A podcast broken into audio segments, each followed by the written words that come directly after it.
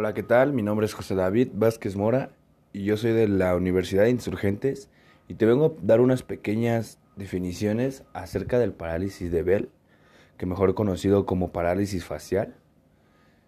Yo te daré unas pequeñas, tanto como definiciones, la etiología, la semiología, las características, el diagnóstico y el tratamiento que se lleva a cabo, que es cuando te da una pequeña parálisis facial.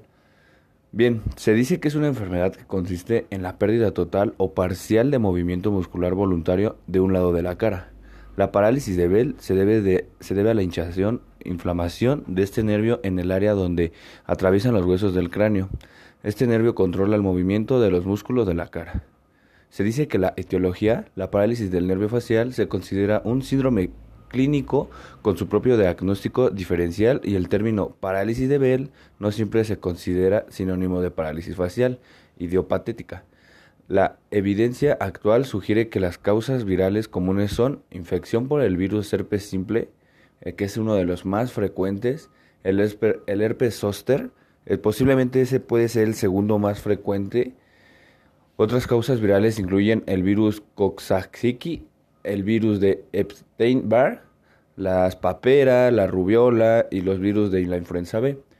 El nervio numefacto se comprime al máximo a, medida que atraviesa la porción laberíntica del canal facial, lo que resulta en esquememia y paresia. La semiología se podría originar por medio de la lesión, afecta directamente al nervio facial y se manifiesta en todos los músculos de la cara en el mismo lado donde se encuentra la lesión, músculos orbiculares de la boca y mejilla. Las más habituales en la parálisis periférica, idiopatética primaria o de Bell.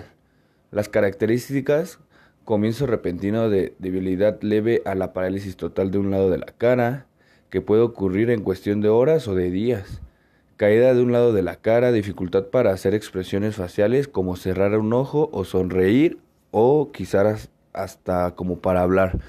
Comienzas a tener babeo, dolor de mandíbula o dentro o detrás de la oreja del lado afectado.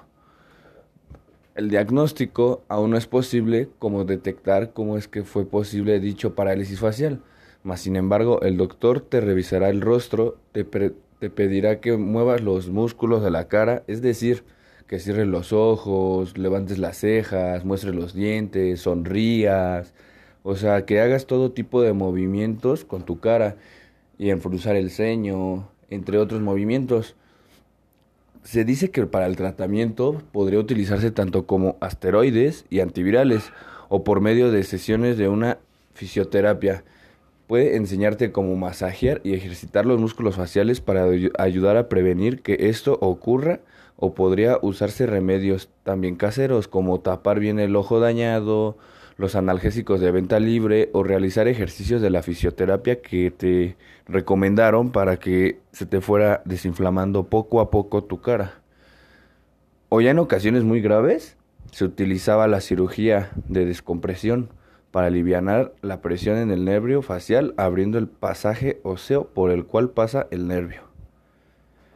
Bien, Espero y les haya servido de bastante ayuda estas pequeñas pues palabras que les acabo como de decir, ya que en base a esto nos podemos tanto como dar cuenta si es que nos llegara a dar una parálisis facial o qué es lo que podríamos hacer si nos llegara a ocurrir la parálisis de Bell, el tratamiento y los diagnósticos.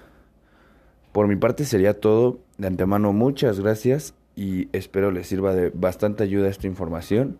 Más adelante les dejaré los links para que puedan consultar más este con más seguridad acerca de todos los tratamientos y el diagnóstico.